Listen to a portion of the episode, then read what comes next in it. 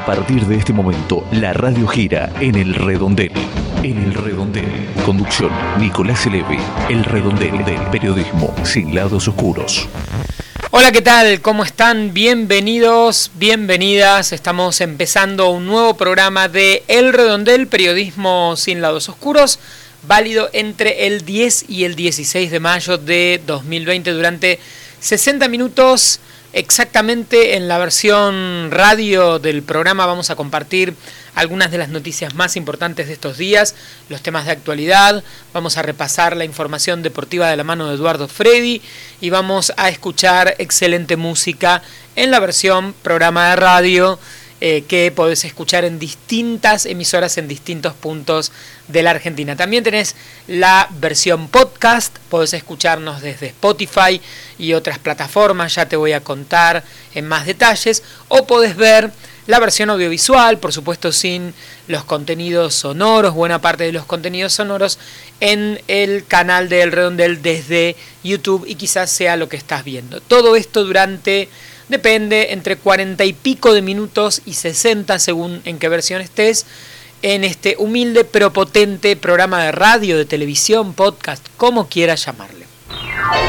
El destino del país gira entre el Congreso y la Casa de Gobierno. El redondel. Política.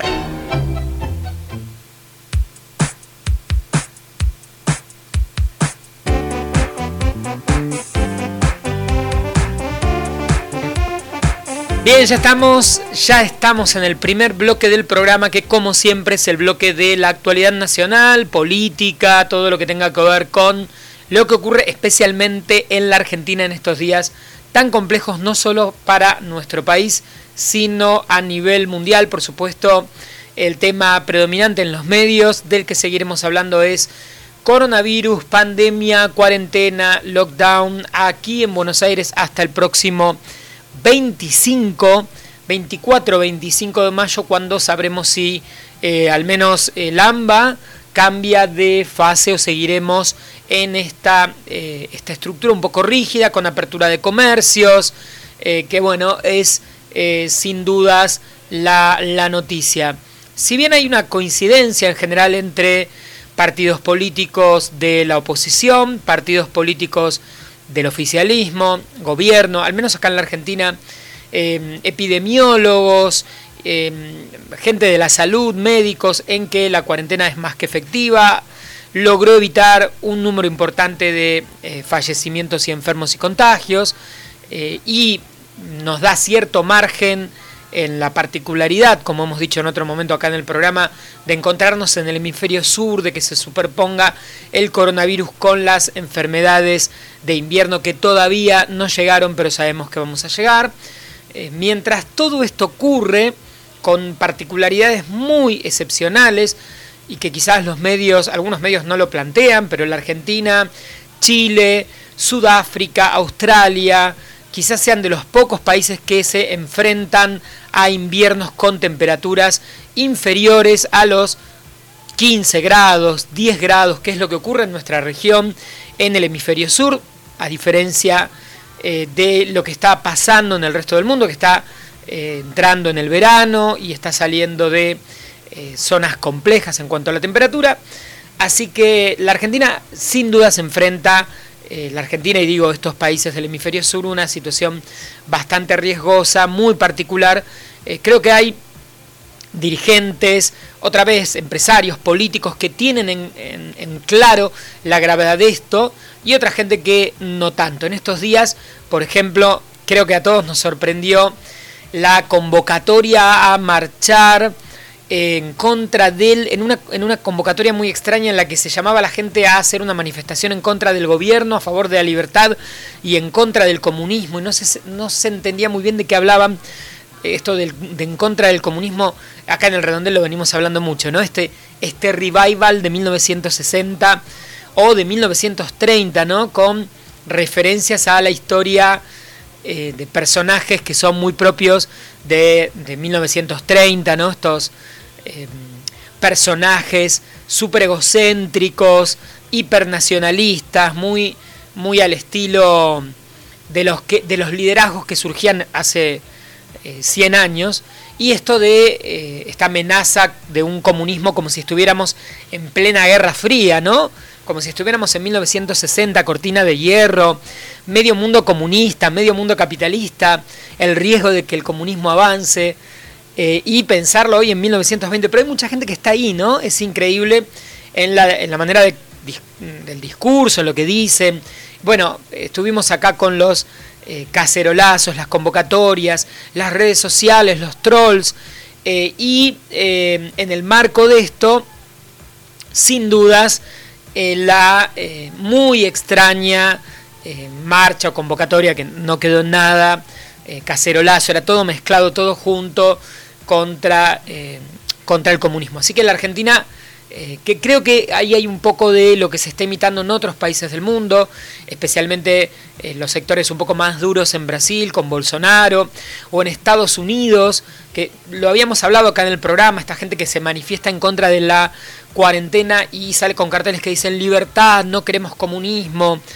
Eh, en algunos pueblos del interior de los Estados Unidos, en ciudades pequeñas, que, salen con armas, ¿no? estos personajes esto que pareciera que al menos por acá en la Argentina todavía eh, no, no, hay ese perfil de, eh, de, personas que capten esa atención, aunque claramente hay muchos, muchos en las redes eh, y muchos en, la, en el room room de, de, la discusión pública, en la televisión. Siempre es interesante ver también cómo, bueno, lo muestran las encuestas, bestialmente los argentinos están a favor, más allá de la problemática económica que nadie la niega ni la deja de reconocer, todo el mundo plantea o reconoce que una medida de eh, cuarentena o cierre no queda otra opción para frenar el, coronavirus y en todas partes eh, esto se demuestra eh, con distintas modalidades, lo dijimos, de cuarentenas, pero todos los países que han hecho lockdown o cierre eh, tienen mejores números de fallecidos y enfermos, eh, no significa que no tengan problemas, y los otros tienen muchos enfermos, muchos contagiados y encima una caída económica similar porque prácticamente 5, 6, 7% ha caído la economía de todos los países en lo que va de este tiempo, eh, casi sin diferencias. O sea que pareciera que la economía va a caer indefectiblemente, se haga lo que se haga, y en todo caso puede haber alguna política que haga que haya menos fallecidos y menos enfermos en un país o no. Eh, y esto también lo demuestran los, los números, las estadísticas y la ciencia, que es en definitiva en lo que nos tendríamos que basar. Pero volviendo a esto, hay ahí un tema interesante en la política en estos días. Eh, se habla mucho de las, eh, ¿no? En, política de las, de cómo se relacionan. Nosotros hoy en la Argentina tenemos dos grandes focos de poder. Por un lado, el partido de gobierno, ese llamado Frente de Todos, que está formado por eh, el Partido Justicialista, los sectores del kirchnerismo, la gente que estaba con Massa y el Frente Renovador, otros sectores independientes. Ahí tenemos un conglomerado de partidos y eh, estamos viendo ¿no? todo el tiempo el periodismo, los periodistas, cómo se relacionan ahí, qué rol hay de Cristina Fernández de Kirchner y de Alberto Fernández, si se encuentran, si no, quién marca la agenda o no, eh, de, qué sector viene cada dirigente que es nombrado o no nombrado, si se llevan bien o no, si eh, se tiran flores o no, cómo juegan a futuro, bueno, todo esto está bien, es análisis político y es verdad, todo esto está ocurriendo al mismo tiempo, pero ahora se abrió algo interesante en en lo que llamaríamos Juntos por el Cambio, ese espacio formado por el PRO, la Unión Cívica Radical, parte del Partido Socialista, no hay que olvidarlo, otros partidos, eh, con un, un, área que podríamos llamar el de los el de, el de las palomas o los dialoguistas, ahí nos encontramos con Em, en general, la gente del PRO que tiene a cargo función ejecutiva, intendentes, el jefe de gobierno de la ciudad de Buenos Aires, gobernadores, que aparecen cerca del presidente, que dicen eh, hay que mantener la cuarentena, que son estrictos, que cuidan la política sanitaria de cada uno de sus distritos, que tienen miedo a que se les desmadre el cuadro de eh, salud si se abre la economía y nos encontramos del otro lado con las águilas, con los no dialoguistas, con eh, muchas veces exfuncionarios que ya no están en gestión y que salen en los medios a pedir esto, ¿no? De la libertad, de eh, la apertura económica, eh, de la cuarentena tiene que terminar y ahí hay una grieta muy interesante, ¿no? Que hablamos de grietas, porque hay una grieta dentro de un grupo en el que se suponía no había tanta. Siempre hay grietas, es cuestión de buscarlas, siempre las vamos a encontrar. pero bueno, acá aparece un nuevo tema, me parece súper atractivo, muy interesante, que es em, ver qué ocurre eh, internamente en, cada uno de los partidos, pero esta es novedosa, ¿no? Ahí parece algunos sectores dentro de Cambiemos o Juntos por el Cambio, un poco más em, racionales, mesurados a la hora de trabajar o pensar todos estos temas, y otros que se han vuelto un poco más bolsonaristas, por usar un término, eh, y que salen en los medios, son redes, y que plantean, bueno, Pichetto mismo, ¿no? Esto me aburre, la cuarentena eh, no, no, puede ser, que a mí me vengan a decir si tengo que estar encerrado o no, eh, la libertad, lo más importante es hacer lo que yo quiero, la economía ante todo, ¿no? Y hay un discurso ahí, quizás medio calcado al discurso que nos encontramos en Estados Unidos o en Brasil, creo que hay muchas diferencias entre, en general, Estados Unidos, Brasil y la Argentina, y muchos países. La primera que plantearía es, por ejemplo, que en Estados Unidos casi no hay cobertura social. Cuando alguien queda desempleado, bueno, está la cobertura, eh, en este caso, por, desempleo, pero no hay indemnización, no hay sistemas em, diferentes. Eh, con todo lo, digamos, la economía estadounidense siempre tiene que estar en movimiento eh, y el desempleo va a ser bajo, pero no tienen una estructura, si alguien se queda sin trabajo, eh, se queda sin trabajo y listo, y en general en Estados Unidos consigue otro, excepto ahora, ¿no? Y hay un Estado que no tiene tampoco tanta estructura, aunque sea enorme y muy poderoso y un país muy rico, para ver cómo encara este problema y de hecho los números de desempleo muy altos que vemos en Estados Unidos muestran que la estructura del Estado federal o, los estados eh, en cada, cada estado en Estados Unidos, aún con todo no logran dar respuesta. En Brasil la situación es diferente, la economía es mucho más grande, la, economía negra o informal que acá, y creo que es eh, muy preocupante y también es más que entendible que la gente no sabe eh, qué hacer si está frenada, ¿no? Porque la gente vive del, día a día, del, más gente que en la Argentina vive del día a día, de la venta, de lo cotidiano, del salir, del rebusque, eh, en una economía en negro muy, muy grande. Eh, ahí estamos. Y también ¿no? se verá si hay un Estado que tiene una visión, un gobierno más de sostener esto o no tanto. En estas tensiones, lo veníamos diciendo, está el mundo, pasa, esta discusión está en todas partes y los caminos más o menos son todos similares eh, para enfrentar este tema, pero me parece que es súper eh, interesante ver en la Argentina especialmente qué es lo que está ocurriendo entre los sectores más responsables y los menos, o si quieren los más combativos dentro de, la oposición. Por ejemplo, el intendente de General Pueyrredón, Guillermo Moreno, que en su momento fue muy cercano a la vicepresidenta Gabriela Michetti, dijo, hablar de política en medio de la pandemia me hace ruido, los que estamos gobernando sabemos que el problema es la gente, que alcancen las camas en los hospitales. O sea, acá tengo un ejemplo de alguien que trata de eh, tener una visión más bien moderada. Del otro lado nombramos algunos, ¿no? Patricia Bullrich, quizás Miguel Ángel Pichetto, eh, algunos economistas, eh, bueno, gente que está en otros, diputados, ¿no? Que no tienen alguna decisión ejecutiva. Y quería una, una idea que me parece que nos puede servir y es muy interesante también, que tiene que ver un poco con la economía. Algunas encuestas, todavía no tenemos los datos de inflación del mes de abril, pero eh, la, consultora de Orlando Ferreris hablaba de que la inflación podría haber caído durante el mes de abril al 0.8%, y esto esencialmente como consecuencia del derrumbe de la economía y la falta de ventas por el cierre.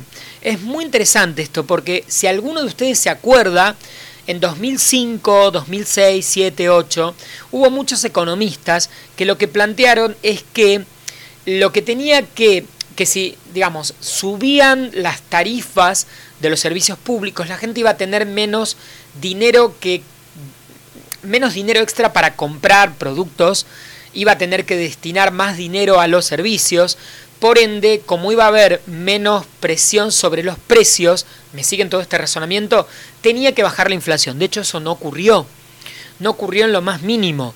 Durante 2015, 16, 17 y 18, aún con los aumentos en los servicios públicos de cerca del 3.000%, eh, y, los, y los aumentos en los precios, la inflación no bajó.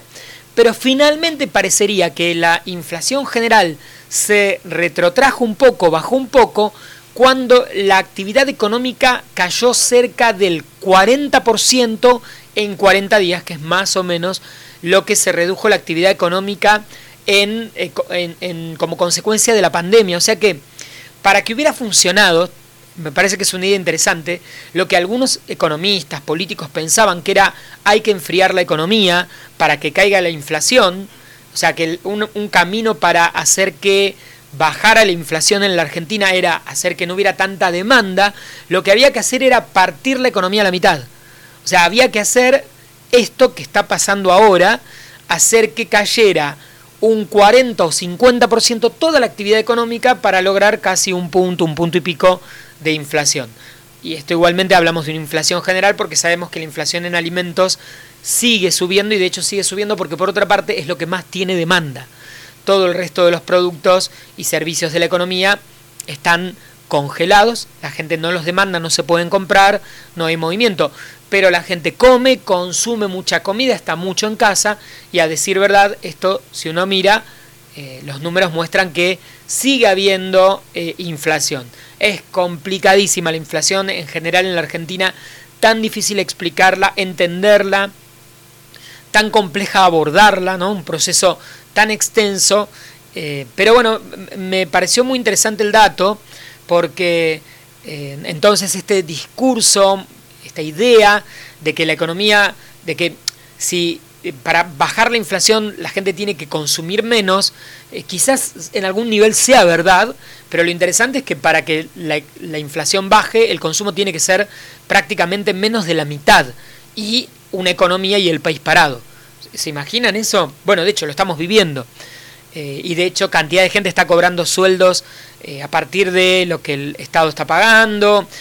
Bueno, es una situación de economía de guerra, de posguerra, se está emitiendo dinero en cantidad en la Argentina y en todo el mundo porque no hay forma de sostener eh, el, movimiento ¿no?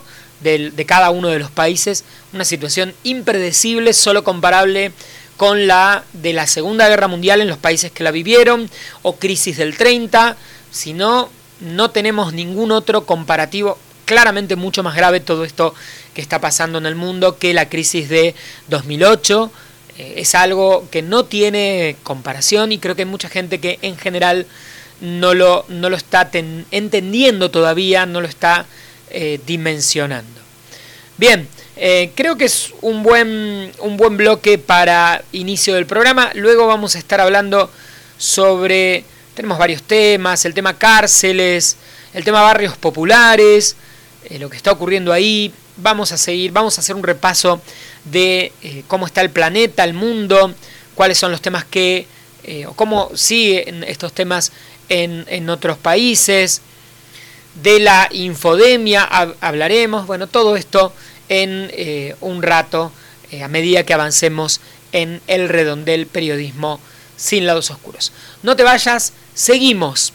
El redondel se mueve, se revoluciona. Música para ciertos momentos, música para este momento.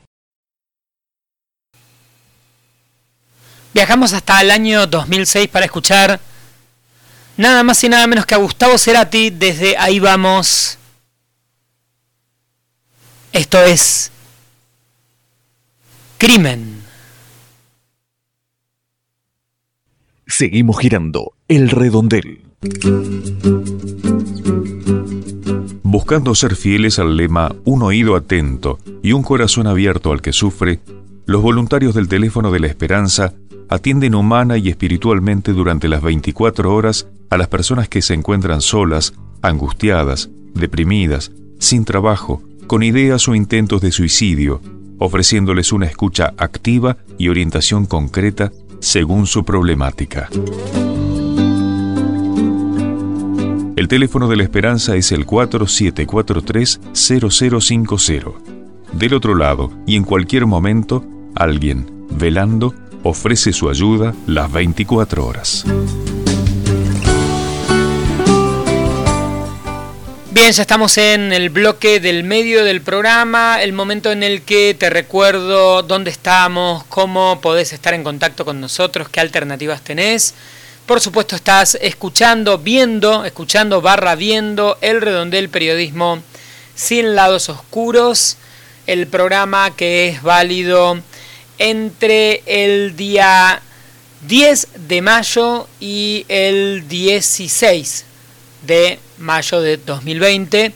Podés escucharnos desde nuestro blog elredondel.wordpress.com, también a través de Spotify en nuestro blog tenés toda esta data que vamos a repasar en este, en este ratito, así que cualquier cosa vas a elredondel.wordpress.com y ahí está toda esta info.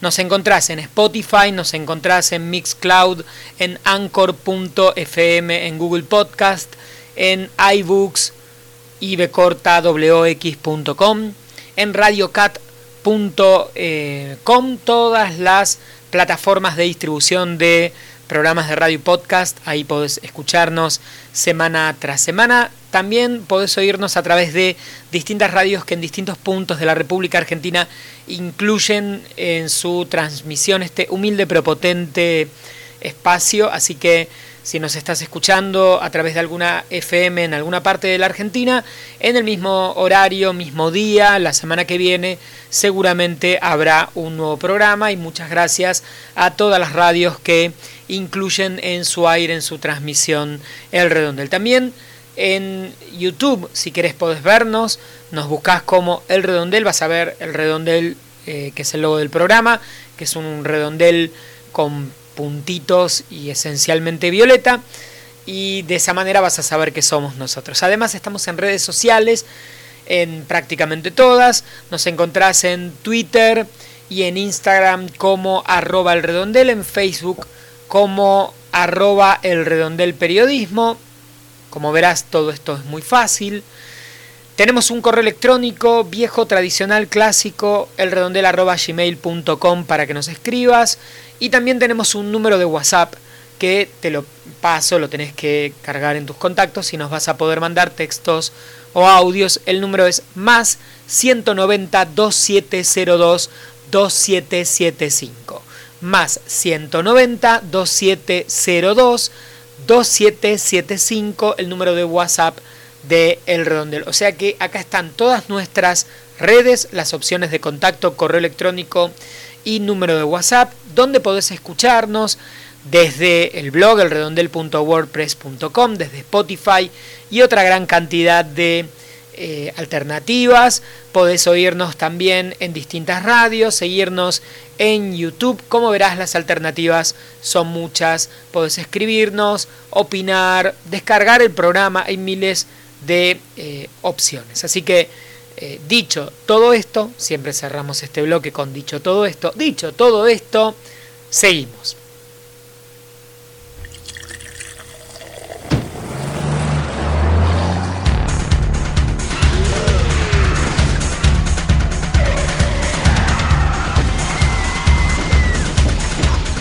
Un solo vaso de bebida alcohólica lentifica tus respuestas, disminuye tu capacidad de atención, genera una falsa sensación de seguridad. El alcohol al volante mata. Que uno en el grupo no beba para poder conducir. Luchemos por la vida. El mundo gira dentro y fuera de El Redondel tenemos la forma justa para hablar de deportes. Deportes en el redondel.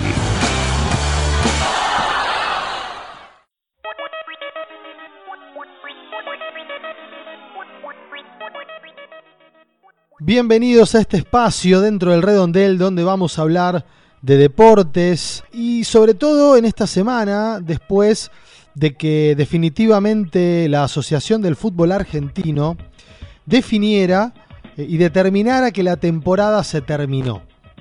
Ahora bien, estos desaguisados que están sucediendo en la historia eh, de nuestro fútbol en la historia reciente eh, no tienen un, inicio en este siglo, ni siquiera en lo inmediato. Cuando hablamos de la historia del fútbol argentino, eh, estamos hablando prácticamente de la historia de los desaguisados, ¿no? Seamos redundantes en este sentido. Así que se nos ocurrió, con la producción del Redondel, ir a buscar a un especialista en historia del fútbol argentino para que nos intente explicar de qué se trata todo esto. Y como en el redondel siempre tratamos de buscar eh, la profundidad de la noticia, de explicarnos, de entender qué es lo que pasa, fuimos a hablar con Diego Esteves, que es historiador de fútbol, es historiador de la AFA, tiene libros escritos de la historia de River, de Boca, de otros deportes también, como el tenis, la historia de la Copa Davis eh, de la Argentina. Así que fuimos a hablar con él para preguntarle eh, si, esto era la primera vez que pasaba o, cómo era antes ¿no? en el fútbol argentino, si alguna vez en la historia sucedieron desórdenes como los que estamos viviendo en la actualidad. Uno supondría, en principio, que a partir de la instalación del profesionalismo en el fútbol argentino allá por 1931, eh, la organización de nuestro amado deporte empezó a funcionar de una manera más prolija, al menos más prolija de lo que se eh, creía que funcionaba en la etapa amateur, donde eh, la Asociación del Fútbol Argentino, lo que conocemos hoy como la Asociación del Fútbol Argentino, eh, tuvo varias antecesoras. la AFA reconoce a todas esas antecesoras, pero también es cierto que hubo diferentes asociaciones y la etapa amateur, erróneamente, está considerada como una etapa de desorganización del fútbol. Este es otro tema que vamos a trabajar, que vamos a tratar en otro de los programas, eh, pero a pesar del profesionalismo, a pesar de la unificación de la federación eh, y definitivamente empezar a funcionar como AFA, como Asociación del Fútbol, se escribía en aquel momento en inglés eh, Fútbol Argentino, Diego Esteves nos cuenta cómo eran esos primeros años eh, de profesionalismo, 1931, eh, 32, pero específicamente nos cuenta un dato eh, que podríamos decir fundacional en esta historia de la desorganización del fútbol argentino. En 1936, en vez de hacer un torneo largo a dos ruedas, hicieron dos ruedas cortas, con un, cada una con un campeón, la Copa de Honor y la Copa Campeonato. La primera la ganó San Lorenzo, la segunda la ganó River, y después en ese tiempo se jugaba algo que se llamaba la Copa Aldao, el campeonato rioplatense, que era una final entre los campeones de Argentina y Uruguay. Bueno, tenía dos campeones en Argentina. ¿Cuál jugaba la Copa Aldao? Bueno, organizaron un partido entre los dos campeones por la Copa de Oro Alejandro Watson Hatton entre San Lorenzo y River. River lo ganó y fue a jugar la, la, la Copa Aldao de 1936 contra Peñarol. En 1937 se dieron cuenta de que eso había sido un desastre y volvieron al campeonato de dos ruedas. Si bien eh, las primeras décadas de la historia de nuestro fútbol trajeron alguna desorganización, tampoco es que las siguientes fueron ejemplo de todo lo contrario. No es que en la década del 40 ni en la década del 50 el fútbol argentino haya eh, brillado por su coherencia en la organización de sus torneos, pero sí es cierto que durante gran parte de la década del 40 y del 50 hubo al menos cierta estabilidad política. Fútbol y política, política y deporte es un matrimonio que siempre va de la mano. Pero llegó la década del 60 y con esa década, después del desastre argentino en el Mundial de Suecia, la peor, el peor rendimiento de una selección en un Mundial, eh, Argentina venía de ser campeona sudamericana con un excelente equipo en el 57 y en el 58 se despide de ese mundial en primera ronda con una derrota por goleada 6 a 1 ante Checoslovaquia. Eso provocó otros cambios más en el fútbol, eh, que se considerara que nuestro fútbol ya no era el mejor eh, del mundo, no solo ya por lo que creíamos, sino porque los resultados así lo indicaban. Y la década del 60 fue una década de turbulencias organizativas. Y así lo explica Diego Esteves. A partir de 1963 empiezan a aumentar la cantidad de equipos en primera. Se suprimen los descensos y llegamos al campeonato de 1966 que había 20. O sea que de 1963 a 1966 por la supresión de descensos pasamos de 14 equipos a 20 en primera. A partir de la década del 60 entonces empezó una suerte de prueba y error en la organización de los torneos, con algunos que duraron eh, bastante tiempo, como por ejemplo los campeonatos nacionales, pero sobre todo con la idea de ver de qué manera se incluía a los mejores equipos y de a poco se iba incluyendo también, valga la redundancia, el concepto de negocio detrás de todo esto, ¿no? Porque la televisión no era fuerte aún, porque todavía se dependía de las recaudaciones y porque además la década del 60 fue una década de surgimiento de nuevas competencias, no a nivel local, sino también a nivel internacional. Por lo tanto, había que definir cómo se clasificaba a esas copas internacionales desde lo local y aparecen los torneos nacionales, los torneos metropolitanos, pero mejor lo escuchamos a nuestro historiador del fútbol argentino, Diego Esteves, que lo explica de manera más precisa. En 1967, eh, Valentín Suárez, eh, que era el interventor de, la AFA en ese momento, siempre con el tema de la recaudación y, para recaudar que quieren federalizar un poco más. Entonces crean el campeonato nacional. Mejor dicho, dividen la temporada en dos partes. Primero se va a jugar el campeonato metropolitano, con los equipos que venían jugando en primera hasta ese momento. Ahora en vez de 20 eran 22 equipos. La mayor cantidad en primera desde que había iniciado el profesionalismo. Y después se jugaba el campeonato nacional, eh, en el cual participaban los mejores clasificados del metropolitano, más cuatro equipos de las ligas del interior, los ganadores del torneo regional. A la Copa Libertadores iban los dos primeros del nacional. Con lo cual ya se establecía una jerarquía como que el nacional tenía más importancia que el campeonato metropolitano. El campeonato metropolitano y el nacional se mantienen hasta 1985, pero con un montón de variaciones en la cantidad de equipos, en la forma de disputa. En los campeonatos nacionales llegaron a haber treinta y pico de equipos. Los campeonatos nacionales al principio cuando eran 16 equipos se jugaban todos contra todos a una rueda, después empezaron a jugar por zonas, hubo metropolitanos todos contra todos a dos ruedas, a una rueda, por zonas, dos zonas y una final, eh, tenemos de todo.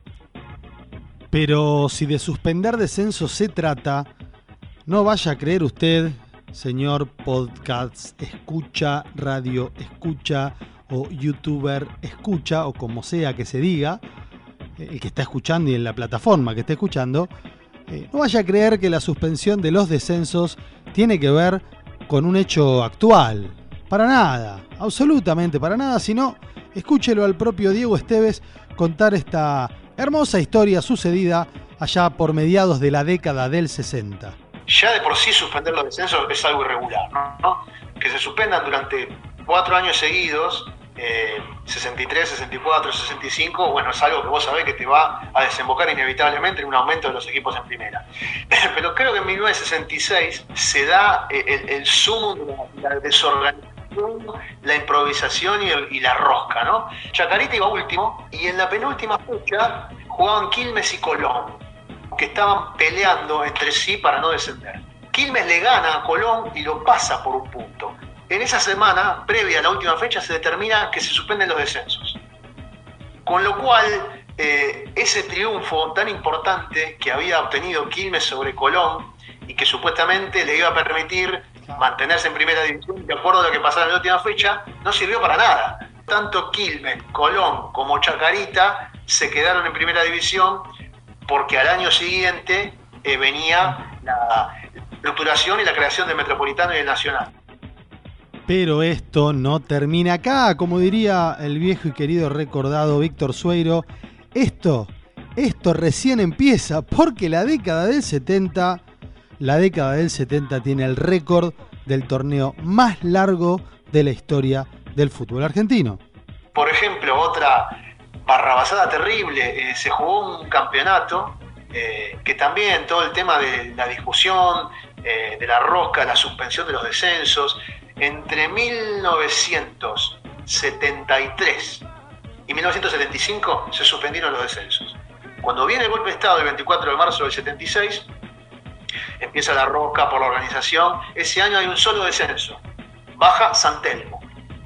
Ascienden dos equipos, Lanús y Platense, y llegás a 1977 con un metropolitano de 23 equipos jugaron todos contra todos a dos ruedas el campeonato más largo de la historia del fútbol argentino, 46 fechas.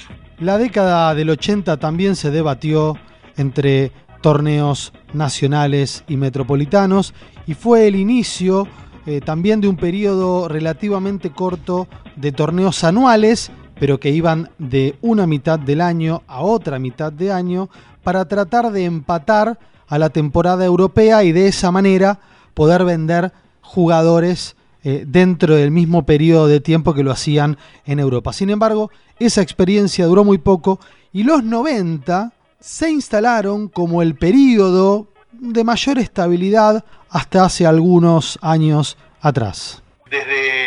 La temporada 1991-92, cuando comienza el tema de la apertura y de clausura, tenés dos campeones en el año. Eh, esto se mantuvo bastante porque el esquema apertura-clausura se jugó por última vez en la temporada 2011-12. Pero lo que generó fue que ahí rompió, esto vino de la mano con la irrupción ya muy, de manera muy fuerte de la televisión, la televisión satelital codificada y demás, que si bien generó eh, una estabilidad en el formato de los torneos, generó mucha desigualdad en el reparto de dinero. Y fue una época en la cual los grandes pegaron un salto y se separaron mucho de, la clase media y la clase baja del fútbol, digamos, ¿no?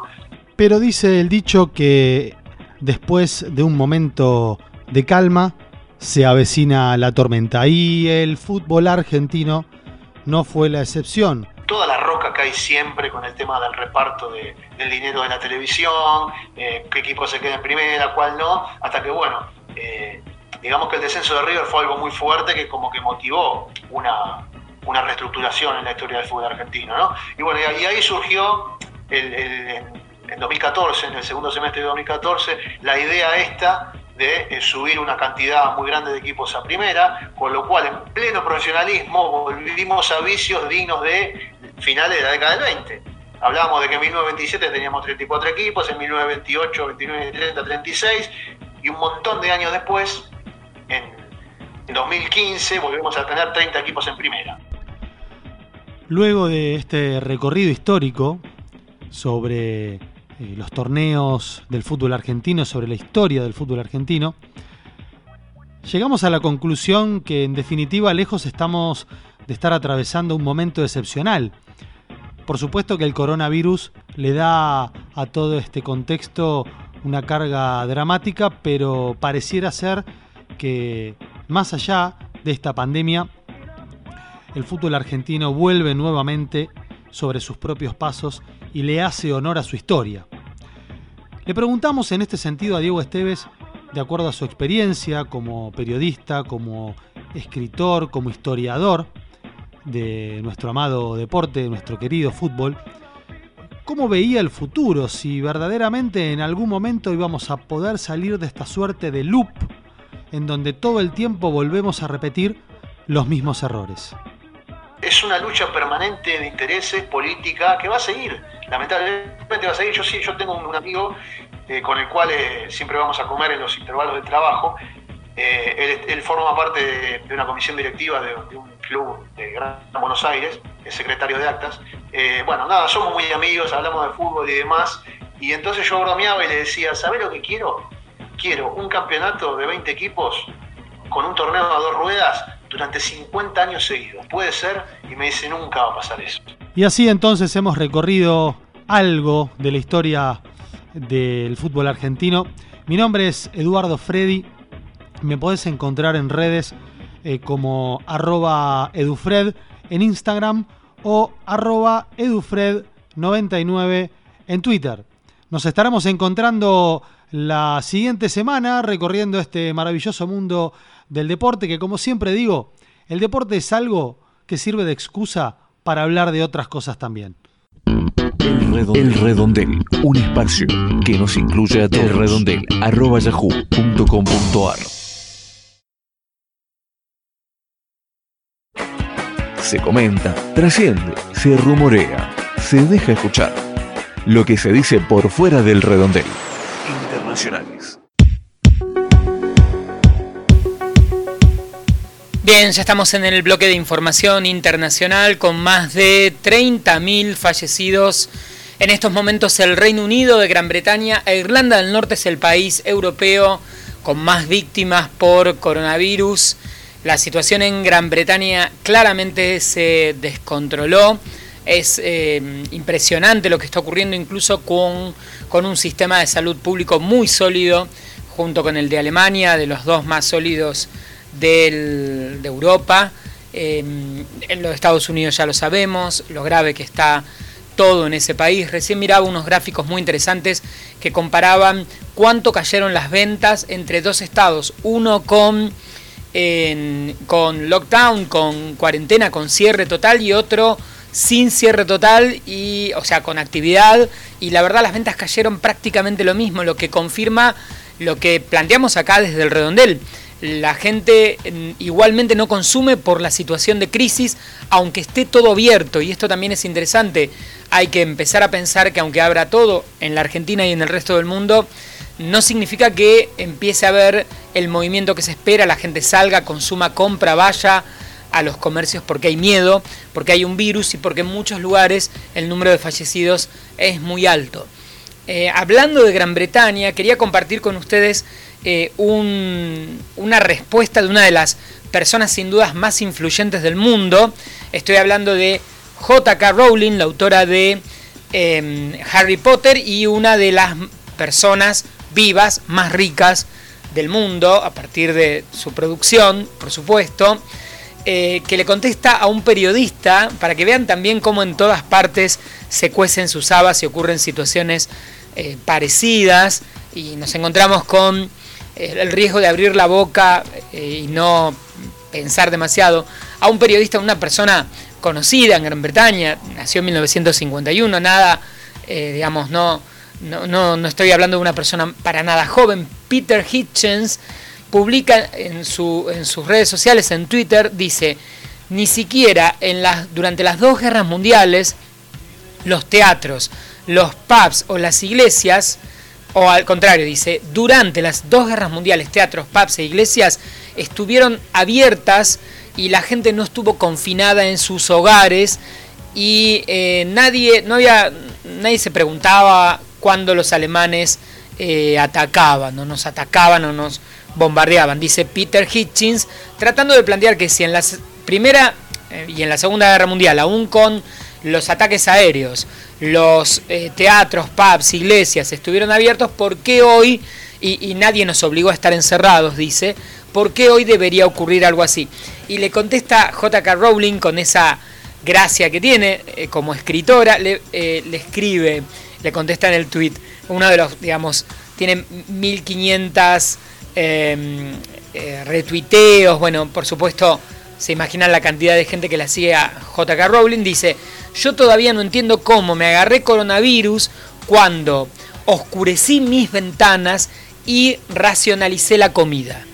Muy interesante, muy racional, muy bien contestado, ¿no? O sea, no sé, eh, qué increíble, ¿no? Peter Hitchens, un periodista profundo, importante, compara la situación de las dos guerras con una pandemia y un virus. Eh, y entonces dice, bueno, tiene que estar todo abierto, porque en la Segunda Guerra estuvo todo abierto. Y ahí entonces le contesta J.K. Rowling, le traduce, ¿no? Con, esa fina ironía británica, ese humor inglés. ¿Qué tendrá que ver? Le dice, ¿no? ¿Cómo estamos comparando una cosa con otra cuando no hay ninguna relación? Acá tenemos un virus. De hecho, J.K. Rowling tuvo coronavirus y ella dice, bueno, me lo contagié porque es un virus. Podría haber hecho todo lo que se hizo en la Segunda Guerra Mundial, por ejemplo, oscurecer las ventanas o racionalizar la comida. Sin embargo, me hubiera agarrado el virus porque esto es una pandemia y entonces el problema es otro. ¿Cuál es el sentido de comparar las dos guerras mundiales? No se cierran, o ahora se cierran los pubs, las iglesias y los teatros, justamente, y a la gente se la mete en la casa, o se le pide que esté, o se la obliga a estar en la casa, porque lo que tenemos es un virus. O sea, no, no hay otra manera, no hay otra forma. Y cómo lo, con, con qué humor J.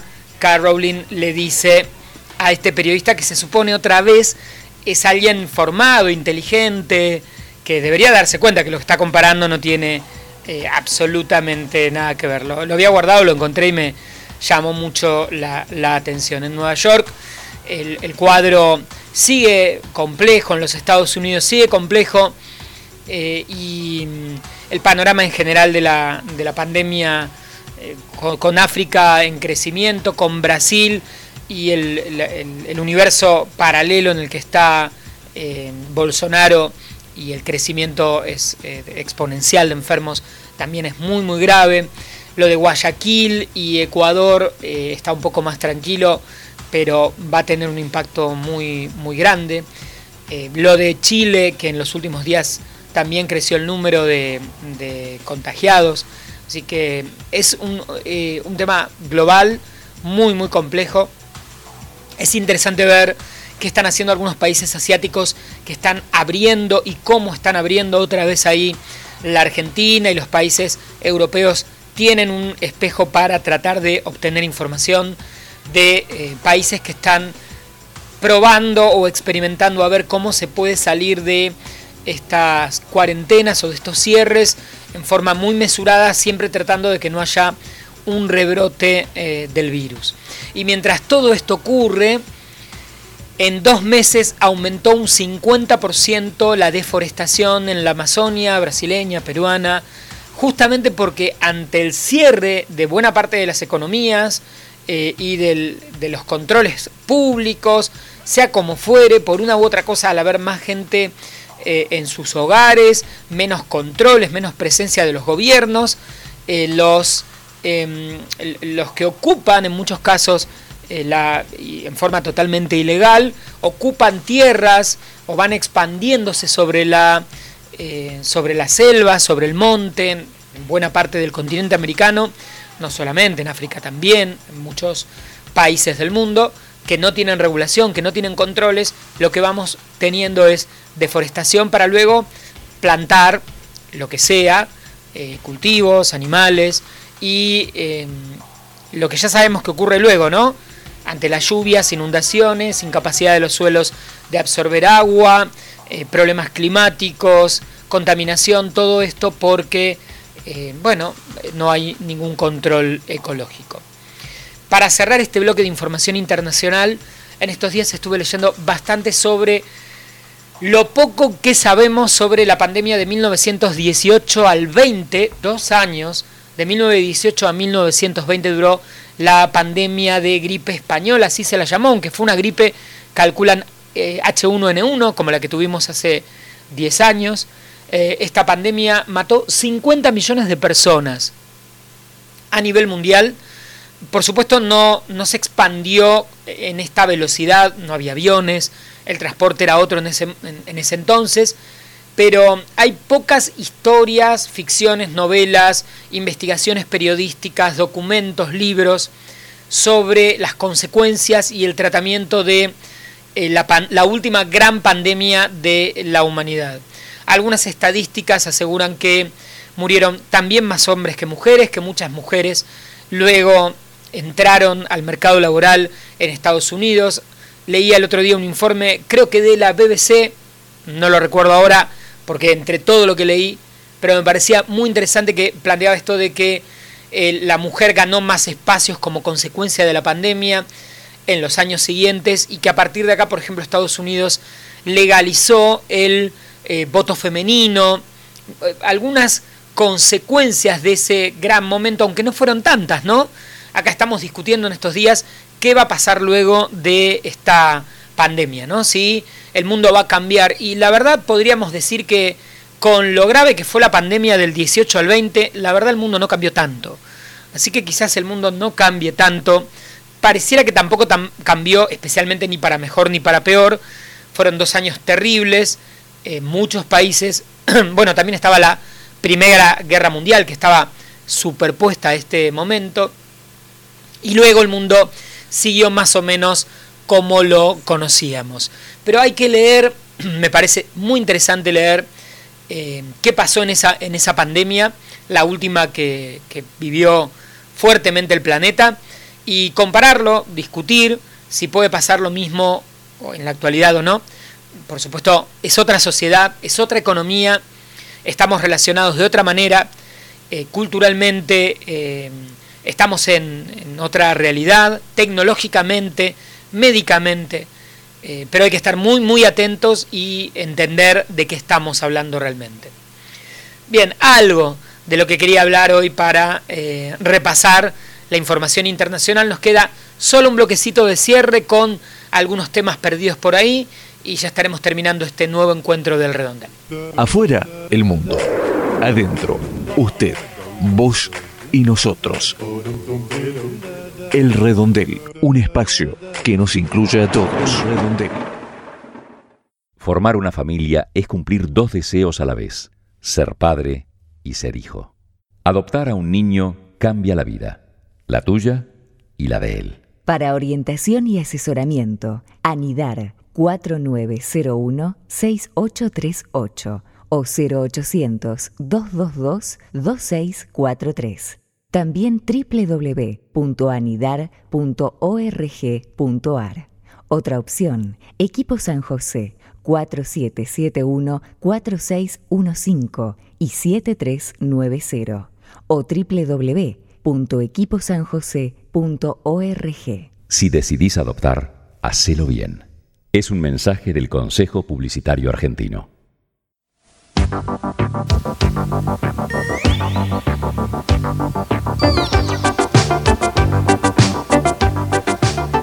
Ya estamos terminando este nuevo encuentro de El Redondel, este nuevo programa válido entre el 10 y el 16 de mayo de 2020. Nos quedaron varios temas, quería hablar un poquito sobre el tema cárceles, seguramente eh, no faltará oportunidad, un nuevo encuentro, un nuevo programa para analizar un poco el tema cárceles.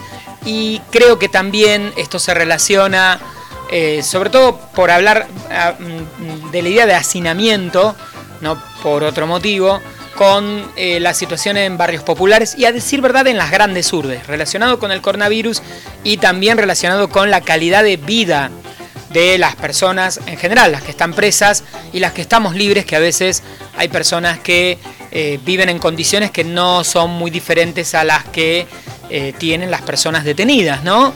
en cuanto a calidad de vida, en cuanto a hacinamiento. Así que de eso seguramente hablaremos en algún otro programa, eh, porque es un tema súper importante del que hemos hablado en otras oportunidades también acá en El Redondel.